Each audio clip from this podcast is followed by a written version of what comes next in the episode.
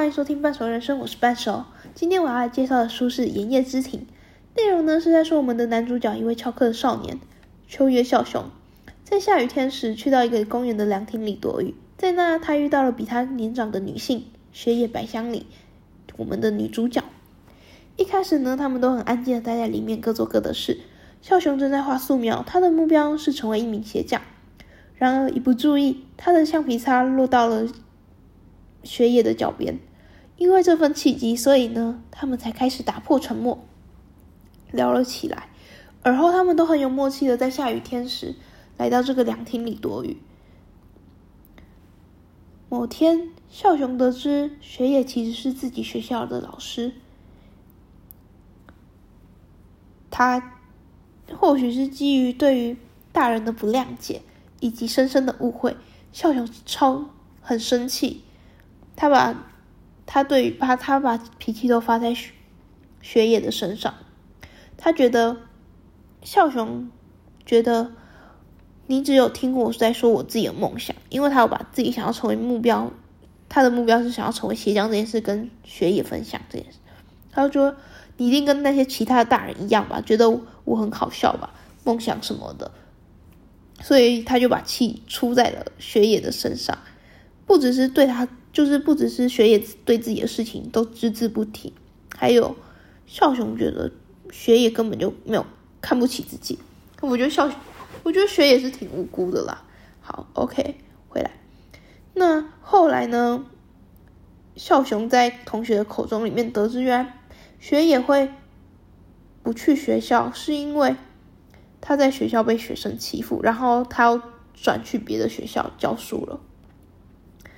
这过程跟这过程的小说跟电影比较不一样的是，小说把每个人的视角，不管是孝雄啊，还是学野，还有欺负学野的学生，或或是孝雄家人的视角，小说都有更具细靡遗的去描写说，并为什么，并那个人的视角去看待。这件事情，但这点哦，与电影比较不一样，因为电影大部分都是在描述，都是在以孝雄的视角来进行的。那再来第二组就是百里香，所以其实其他人都没有什么到心理刻画，也就是说，你其实根本就不理解为什么孝雄这么这么生气，对大人有这么深的误解，然后你也不理解为什么那个。学生要欺负学业，这本这些呢，我建议在书里面就可以找到，因为书里面就会说的比较详细，你就会比较更清楚了解。那后面呢，孝雄因为学业被欺负，所以去揍了那些高年级的学长姐，想当然的，自己一定是被压着打。可是呢，这一段我看得出来，就是。就是这一段呢，其实有个蛮让我觉得哦很贴心的部分是，孝雄刚好就是后面去找到雪野，可是雪野看到他脸上的伤有点惊恐嘛，可是孝雄只是笑笑的说他是跌下来的，他没有告诉雪野事实，可是我觉得这应该是孝雄的贴心，他不想让雪野担心，觉得又是自己害的。OK，好，后来呢，某一次孝雄去到百里香时下起百百百里香。百香里，不好意思，就是雪野啦。孝雄因为雪野，就是孝下孝雄，对不起，孝雄去找雪野的时候下起了雨，于是呢，雪野便邀请他去他家坐一下，换衣服。那这边哈，我们的男主角孝雄同学终于鼓起勇气告白了，结果呢，换来却是女主角不失礼貌的微笑，然后说着。你只是误解这份感情了，其实你没有喜欢我，你误解，你误会了，这不是喜欢。哇，我觉得少雄受到一百点冲击，超超可怜的。紧接着他就跑出了雪野的公寓，那一会呢，雪野就呆坐在客厅里面，想了想，想了想，然后也追了出去。两个人呢就在楼梯间说清楚、讲明白。这部分呢，我比较希望你们去看电影。因为电影呢，戏剧张力比较强，而且你会比较有 feel，很有代入感。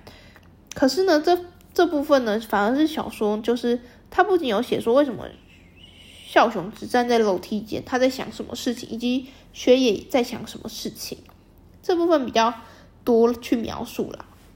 就是小说比较多去描述。但小说跟电影的结局其实他们也有点不同。小说最后呢，他们俩是有见面的，当然还是开放式结局，但是他们俩是有相见的。可是呢，电影是孝雄放了一双他为雪野做的鞋子在凉亭里后，他就离开了，他们两个是没有见面的。我是来说一些感想的部分，就是这部呢，我是很推电影版的。我一开始也是先被电影版推入坑，才去找小说看的。对我来说，其实小说就是补足其他人动机跟想法。所以，如果你是看完小说那个电影版的时候，想说啊，他为什么要这么做之类的疑惑，或你就很适合读小说版，因为小说版是很完整的，都告诉你每个人充足的动机。那电影版则是。为了要就是推进比较快吧，所以他其实很吵，很很少在描写其他人，他最多他最多的时间都是在雪野跟他最多时间都在雪野跟孝雄身上。OK，那说到这部《炎夜之庭》，就一定要讲了，这部作者是新海诚，对，没错，就是你的名字的那部导演啊，那部电影的导演。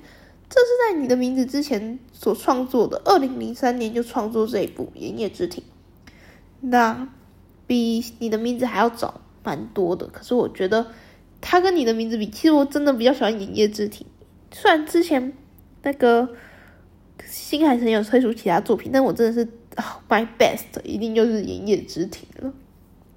OK，好，这里说，那它的片尾曲呢是。秦基辅的 rap 超好听的，各位真的一定要搭配电影，好好的服用啊！真的到那再来呢，最后结尾的话，我会哼几段给大家听。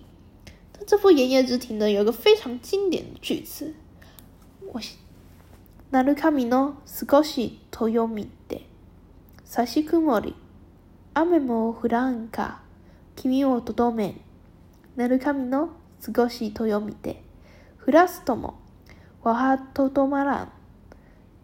一莫西とどめ吧。这句呢是出自于《万叶集》，内内容都是古诗的，就是《万叶集》内容其实都是古诗，是日本很有名的诗集，有点类似我们的唐诗。那这段话翻译过来就是“隐约雷鸣，阴霾天空，但盼风雨来，能留能留你在此。”然后下一句是隐约雷鸣，阴霾天空，即使天无雨，我亦留在此。上句吼，上句的但盼风雨来，能留你在此那一句啊，是雪野对笑雄说的。那笑雄则是对雪野说，就是即使天无雨，我亦留在此。这首诗哦，本身它就是是在讲说互相暗恋的对象所写的，所以，所以。从这个句子里面，你就可以看得出来作者的神之处呢。新海诚神的就是他用了两句诗就可以贯穿了整部，整部男女主角心情就这样可以表达出来。为什么？我先说哈，雪野会说“但盼风雨来，能留你在此”，是因为雪野他知道他需要有个理由才可以留住他，不然如果没有理由的话，他其实不敢留住他的。他希望有个。可以待在他身边，就是他需要有个能够能够待在他身边的合理的那个理由才行，因为他可能会怕社会不接受嘛。呃，在书中就是小说里面有有提到，就是学野他是二十七岁，孝雄是十五岁，他们是整整差十二岁的师生恋，还是姐弟恋哦？对，所以呢，其实这句话呢比较有点像是。退去就是雪野他并就是喜欢孝雄，可是他不敢说，就他没有勇气去说那跟我在一起。但是呢，孝雄就回他吼，即使天无雨，我亦留在此这一句，就是说，就算你没有理由，我也愿意陪着你；就算没有下雨，我还是愿意跟你一起在这个地方躲雨，就是躲太阳之类。对，这是这一句话是比较勇敢的。就是，就是我愿意很正面的去面对你的感情。那我觉得学野那一句呢，比较像是有点侧侧面描述，就是告诉你我的感情，但是它是若有似无，就是隐隐约跟跟你说，我希望跟你在一起，但是没有很明确这样。那那笑雄说的这一句“即使天无语，我亦留在此”，就很正面的去回应他的感情了。我觉得，对啊，OK，这就是我觉得新海诚很厉害的地方，他可以用一句诗，然后就贯穿了整个小说。真的，各位有机会一定要去看一下这部《炎夜之庭》，不管是电影也好，还是小说也好，都很值得一试。OK，好，我现在要来唱秦基辅的《Rain》。Lady 君は目に煙る吸いた息を少し走った土砂降りでも構わないと粒濡れでも構わないと しぶき上げる君が消えてく路地裏では朝早いから今のうちに君の捕まえ。行かないで行かないでそう言うよ。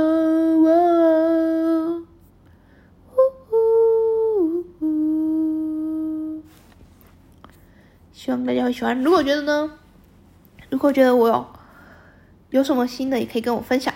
那如果觉得我有可以改进的地方，也欢迎在下方留言跟我说。谢谢。